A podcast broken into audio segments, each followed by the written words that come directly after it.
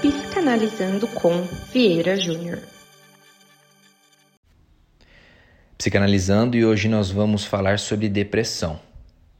O relato de hoje é um relato de um paciente com depressão que autorizou a publicação deste texto sem a sua identificação. Ele dizia: Hoje foi um dia difícil para mim. Dormi poucas horas, sendo acordado pelo próprio corpo com espasmos logo às 4 horas e 22 da manhã. Sem motivo, sem razão alguma. Sem motivo, sem razão, também vi a minha estadia no sofá, olhando pela janela, observando o feixe de luz no poste que entrava pelo vão da cortina.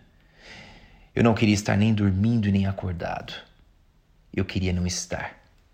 Acordado, o coração ameaçava sair pela boca, como se me pedisse para levantar e correr de algum mal.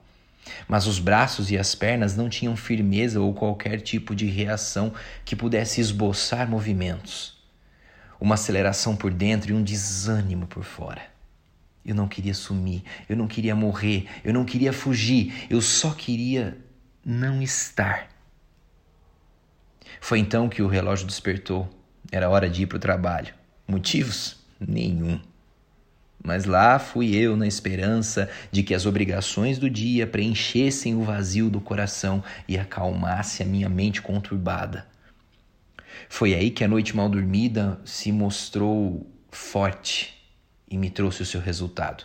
Mais uma vez sem energia, sem ânimo, mas muito acelerado por dentro. Enquanto as pessoas falavam, eu sentia que não estava ali. Dei números fora em vários momentos do dia. Produzi pouco e fui muito mal em tudo que me propus a fazer. Onde estavam os meus pensamentos? No futuro, no passado, no medo, na angústia, na saudade, no abandono, menos ali. Fui para casa mais cedo. No caminho, uma vontade de bater o carro e terminar com tudo me veio. Mas mais uma vez, não era aquilo que eu queria. Eu queria só não estar, não ser. E estar morto já significa estar em algum lugar. Eu queria não ser. Eu queria não estar. Chegando em casa, eu entrei no chuveiro e desabei. Sentado no chão, eu chorava a ponto de não saber quem molhava mais, se as lágrimas ou a água do banho. Foi um choro de lamento, de angústia, algo que saía lá do fundo.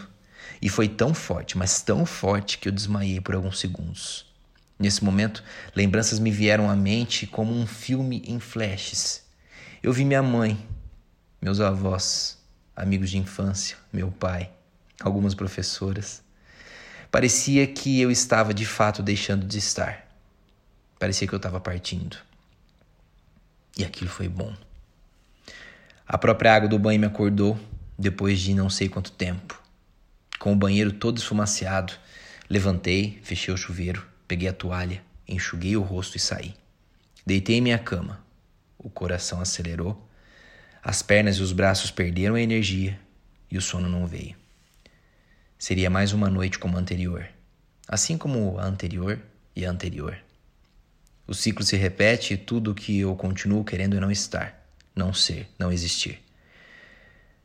Olha o feixe de luz aí de novo no meu rosto. Vai ser mais uma noite assim. Se você se identificou com esse relato, busque ajuda. Faça terapia. Para saber mais, acesse psicanalizando.com.